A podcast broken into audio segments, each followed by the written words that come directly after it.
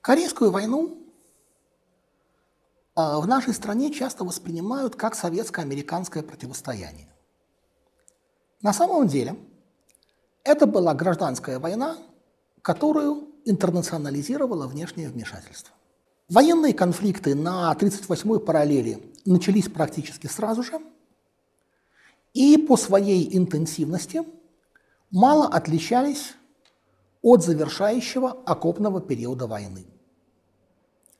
Кроме того, на территории Южной Кореи хватало мятежей и восстаний, что позволяло некоторым представителям руководства Севера считать, что Лисенмановский режим падет в случае, если в ходе Блицкрига южнокорейская армия будет разбита, а столица захвачена. И здесь надо понимать, что в Северной Корее советские военные инструктора поставили нормальную армию европейского образца, в то время как южнокорейская армия была в основном заточена под карательные действия против мирного населения – и в течение войны в основном, редкие исключения только подтверждали правила, могла только резать мирное население и разбегаться в любом другом случае. Обе стороны готовились к наступательной войне, и полное отсутствие оборонительных рубежей или минных полей на подступах к Сеулу только подтверждает этот тезис. Как уже было сказано, представление о внезапном нападении на мирный и беззащитный юг – это южнокорейская пропаганда. И более того, когда война только началась, в первые дни Сеул утверждал, что северокорейцы вторглись, они разбиты, и армия Республики Корея победоносно наступает на Пхеньян. Собственно, подобные заявления и то, что северокорейское наступление совпало со времени с очередной южнокорейской приграничной провокацией,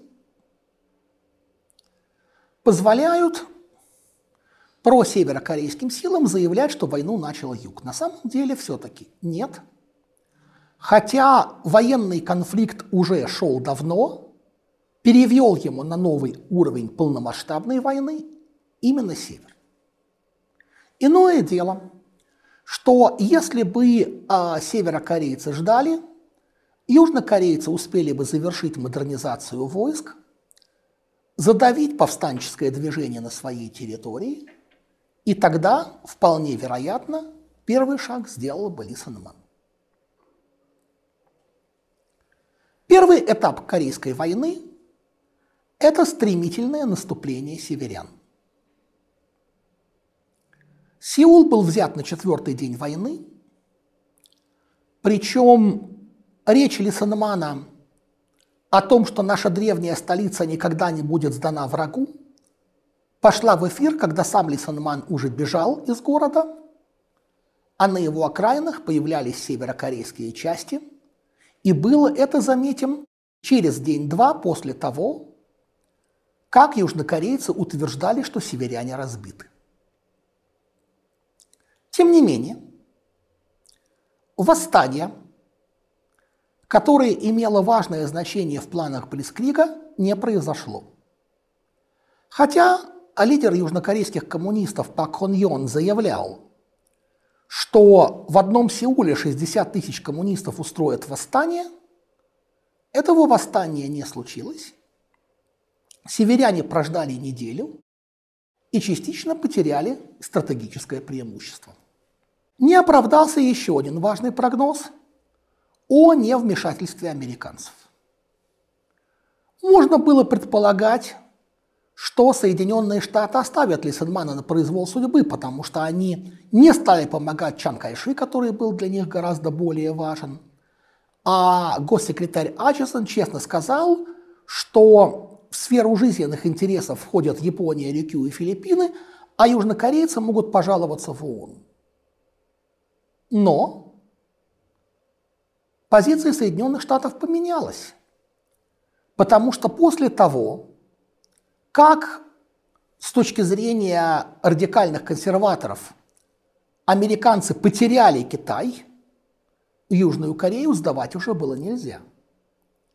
Более того, надо помнить, что президент Труман был представителем демократической партии, а правее его были люди типа сенатора Маккарти, которые заявляли, что, возможно, Госдепартамент не красный, но точно розовый. И поэтому Соединенные Штаты должны были что-то сделать. Тем более, что Корейская война воспринималась ими не как гражданская война, а как вероятное начало чего-то большего. Типа сейчас Север нападет на Юг, Китай на Тайвань, Советский Союз на Японию, и вот она наша Третья мировая. Поэтому, в частности, первое, что сделали Соединенные Штаты, это ввели войска в Тайваньский пролив. Хотя при этом Труман не хотел прямого вовлечения американцев в войну и называл ее поначалу исключительно специальная полицейская акция – более того, по американской инициативе вопрос, что делать, был вынесен на Совет Безопасности ООН. Там американцы легко провели резолюцию о вступлении ООН на стороне Юга, благо советский представитель отсутствовал. Существует распространенный миф о том, что он сделал это по прямому распоряжению Сталина, у которого были хитрые планы. На самом деле нет. Он вообще бойкотировал заседание, потому что вместо представителя коммунистического Китая место Китая занимал представитель Тайваня. И потому, с точки зрения Москвы, любое решение, где отсутствуют два постоянных члена Совета Безопасности из пяти не может быть легитимным. Но, с другой стороны, хочу отметить, что у Соединенных Штатов был план даже на то, что было бы, если бы советский представитель наложил вето. Следующим шагом было бы вынесение решения на Генеральную Ассамблею, которая точно проголосовала бы как надо. И вот в результате на помощь южнокорейскому режиму приходят войска ООН, которые на 80% в сухопутных силах и на 90 сгаков во флоте и авиации состоят из американских войск. Тем не менее, формально они воюют не под своим флагом, а под ООНовским, и Соединенные Штаты формально не принимают участие в конфликте. Хотя Командиром войск ООН был назначен генерал МакАртур, весьма специфическая личность, с очень большими планами, еще большей харизмой и еще большими понтами. В целом, процесс Корейской войны напоминает движение маятника то в одну, то в другую сторону. Я не буду слишком глубоко уходить в военные вопросы, потому что на э, сайте Панда ТВ у меня есть 11 больших лекций, посвященных Корейской войне, и желающие подробностей да пойдут туда. Сначала Северная Корея захватывает почти всю территорию юга, и южане и американцы укрепляются на так называемом Пусанском периметре, который занимал примерно 10% территории РК. При этом у Соединенных Штатов с самого начала есть господство в воздухе, северокорейские танки заканчиваются под американскими бомбами, коммуникационные линии растягиваются, и в итоге указанный периметр штурмует меньше войск, чем те, кто сидят внутри. Однако генерал Уолкер – который командовал войсками на периметре, был в немилости у МакАртура. И тот хотел отдать победу своему любимчику генералу Алманду, которому были выданы самые боеготовные американские части, после чего проведена Инчхонская десантная операция. Ее обсуждение проходило довольно сложно. Утверждалось, что высадка практически невозможна, но МакАртур встал в позу и сказал, но ведь противник тоже знает, что она невозможна, а мы-то это сделаем, и это будет иметь важное пропагандистское значение. В целом было по слову его, и а, американцев можно похвалить не столько за операцию, в которой им противостояло ничтожное количество северокорейских войск, при этом они все равно шли от Инчхона до Сеула две недели, сколько за организованную логистику. После этого северокорейская армия оказалась в котле и рассыпалась, и возник вопрос о том, что делать дальше, когда территория Республики Корея была освобождена. И тут, разумеется, победило искушение продолжать войну до полного уничтожения коммунистического севера. Потому что формально территория Южной Кореи – это весь Корейский полуостров, а согласно законам о национальной безопасности Северная Корея – это даже не страна, а антигосударственная организация, которая незаконно захватила пять северных провинций. Да простит меня небо за сравнение, но формально Сеул до сих пор смотрит на Пхеньян, как Киев смотрит на Донецк и Луганск.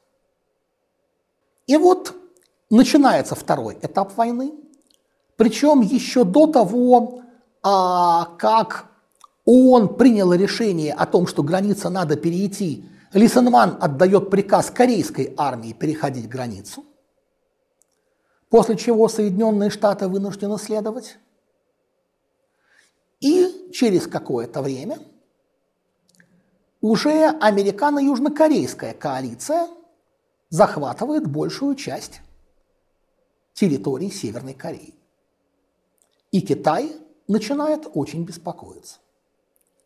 Во-первых, потому, что к этому времени то, что лисенмановские планы войны с Севером включали в себя превращение войны в войну с коммунизмом в Пекине уже знали. Во-вторых, МакАртур с самого начала разрешил так называемое горячее преследование.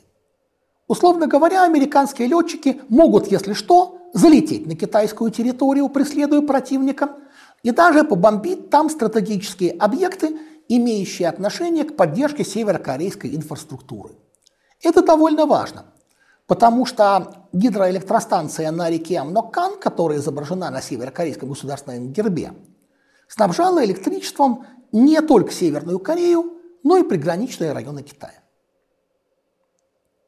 И именно поэтому Китай долго намекал, что так это не оставит, но постоянные предупреждения не воспринимались всерьез – Американцы испытывали головокружение от успехов и были уверены, что к Рождеству 50-го года все будет закончено и они вернутся домой.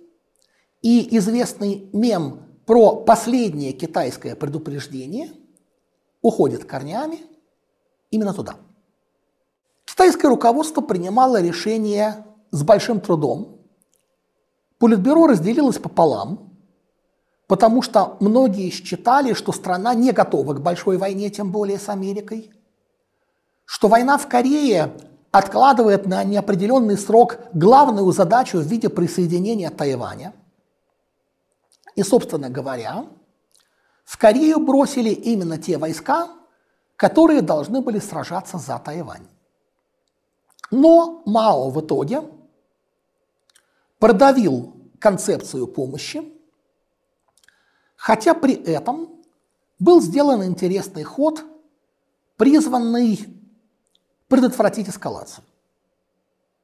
Формально Китай как государство не воевал, но были китайские народные добровольцы под командованием одного из самых известных полководцев и фактически штатными дивизиями и мелкими группами в 200-250 тысяч человек китайцы стали переходить границу, причем американская разведка эти данные игнорировала. Когда президент Труман спросил МакАртура, а что там по поводу Китая, МакАртур заявил что-то в стиле «не волнуйтесь, если китайцы сунутся, будет великая бойня». Тем не менее, китайцы сунулись, южнокорейская армия в очередной раз разбежалась, американцы в целом отступили, хотя есть цитата, приписанная генералу Смиту, что мы не отступаем, мы просто наступаем в другом направлении. Потому что отступление было цепочкой прорывов. И в итоге снова заняли Сеул. Здесь начался конфликт между ястребами и голубями в американском руководстве. В роли голубя был Труман который понимал, что в общем что-то идет не так. В роли ястреба МакАртур, который сразу предлагал использовать ядерное оружие, причем настолько, чтобы граница между Китаем и Северной Кореей представляла бы собой радиоактивные пустоши, а также, разумеется, подключение Китая, гоминдановского, милитаризацию Японии и, в общем, полномасштабную эскалацию вплоть до возможной войны с Китаем и Россией. МакАртур позволял себе обсуждать приказы Верховного главнокомандующего и пару раз, по сути, даже саботировал его указания. В результате чего МакАртура сняли, и на его место встал генерал Риджуэй, который, в общем-то, был не меньшим антикоммунистом, но более верным стратегом. Риджуэй сказал, что мы должны тратить сталь и огонь, но не людей. И здесь наступает следующий этап, когда, условно говоря, у северной коалиции был чит в виде бесконечной жизни, а у южной чит в виде бесконечных патронов. В итоге Сеул отбили снова. Линия фронта застряла примерно там же, где была демаркационная линия – и стало понятно, что обе стороны не могут развить успех. После этого уже осенью 1951 года начинаются переговоры о перемирии, которые жестко саботировала только одна сторона – южнокорейское руководство во главе с Лисенманом, который хотел продолжать войну до последней капли крови американских солдат. Кроме того, встал очень важный вопрос о пленных, в рамках которого законы войны столкнулись с гуманизмом в понимании Трумана. Дело в том, что принято менять всех пленных на всех пленных. Но на территории Южной Кореи северяне проводили мобилизацию. И Труман счел, что те, кого, скорее всего, забрали против своей воли, не должны быть отправлены на север, где их, возможно, ждут репрессии.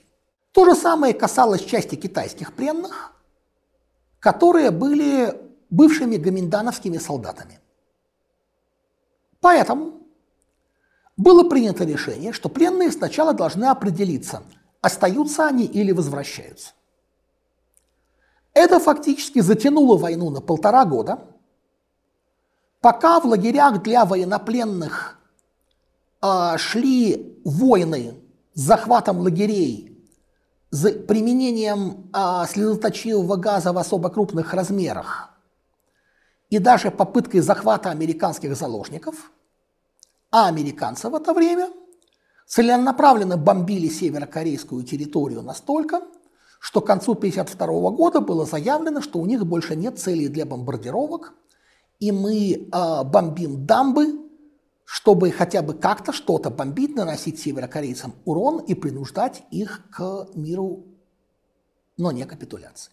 В итоге в 1953 году было подписано соглашение о прекращении огня, которое подписали Северная Корея, китайские народные добровольцы и войска ООН.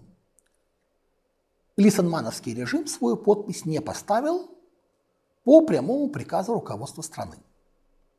Окончательные перемирия должны были обсуждать на международной конференции в Женеве, но логика холодной войны этому воспрепятствовала. И в итоге формально эта война продолжается до сих пор. И разговоры о том, как ее заканчивать, между кем и кем подписывать мирный договор, несут в себе довольно сложный комплекс юридических загвоздок, потому что Южная Корея формально предварительное соглашение не подписала, а США и Китай участвовали вроде бы как не сами. В целом, война стала одним из самых кровопролитных конфликтов. Три миллиона жертв, в основном гражданское население. Больше, насколько я понимаю, кроме двух мировых войн, только Вторая Африканская война, а, где погибло около 6 миллионов негров. Первое применение напалма, разговоры о применении оружия массового поражения и, в общем, до сих пор не ясно, вели ли Соединенные Штаты бактериологическую войну. Есть два мнения. Первое, что это просто пропаганда – Второе, что Соединенные Штаты попробовали, но это был настолько неудачный опыт, что от него быстро отказались, и серьезного ущерба все равно не было. Третье, а, что вспышки заболеваний были, и с точки зрения пропаганды мобилизации проще было объяснить их искусственными причинами. Но так или иначе, стороны в целом остались при своих. Граница уже не пролегала ровно по 38-й параллели, но в результате концепция скорого объединения осталась только в головах тех, кто был уверен, что вражеский режим падет. И, разумеется, подобная горячая точка способствовала формированию авторитарных режимов по обе стороны параллели.